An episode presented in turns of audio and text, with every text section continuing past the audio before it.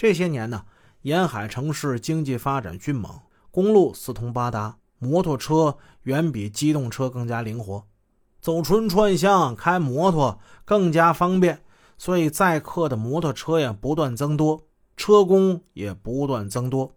据不完全统计，千禧年就是两千年那段时间，泉州南安交界这一带，你看地方不大，这摩托车少说也得有好几千辆。车多问题也就多，问题出在车工人多却疏于管理，加之流动性大，一大堆麻烦不好解决，因此摩托车工屡屡发生恶性案件。现在要查清打九胜昨天晚上的行踪，这自然要面对许多困难。好在车工们虽来自于四面八方，但他们来了此地之后啊，也都像当地人似的。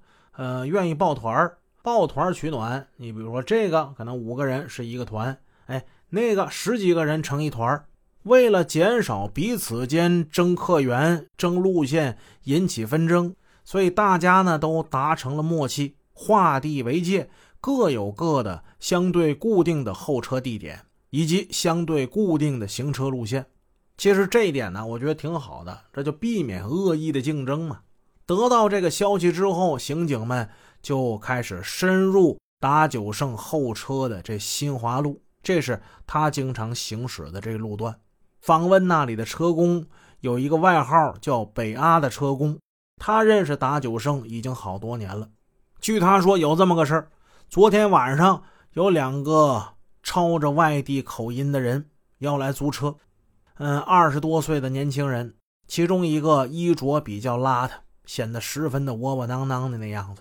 另外一个人，嗯，系着一条红色的领带，带花，什么花没记清。他们先是找的这北阿，说想去大坑山采石场找老乡，讨价还价半天呢，价格压的实在太低了。这北阿呢不太愿意做他们的生意，折腾半天，最后这生意没谈成。后来呢，他们又找到了打九胜，打九胜啊。白天做电焊工，晚上只为多赚几个小钱，所以呢，这钱多钱少，打九胜反倒不太在意。三说两说，一笔生意谈妥了，三个人就上路了。这北阿呀，他记忆力很好，绘声绘色的描绘了两名犯罪嫌疑人的体貌特征。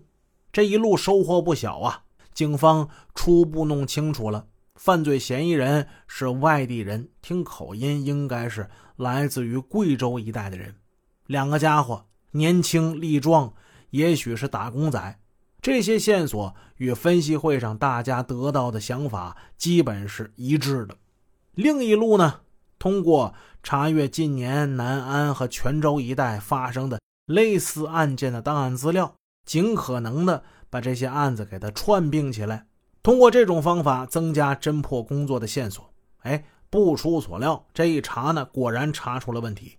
经过四十八个小时的艰苦作战，刑警们从相同的作案手段、作案工具、作案方法，乃至从泉州到丰州的作案路线入手，最终挖出了一个作案十三起的犯罪团伙，逮住了犯罪嫌疑人孟庆夫等六人，从而将。丰州辖区内所有十三起未破的劫车案全部破获，这一仗打得漂亮啊！刑警们一下就来劲儿了，希望根据线索继续追击，将大坑血案给弄个水落石出，真相大白。谁也没料想，侦破工作恰恰就在关键的时候卡壳了。经过日夜的审讯与核实，排除了孟庆夫作案团伙。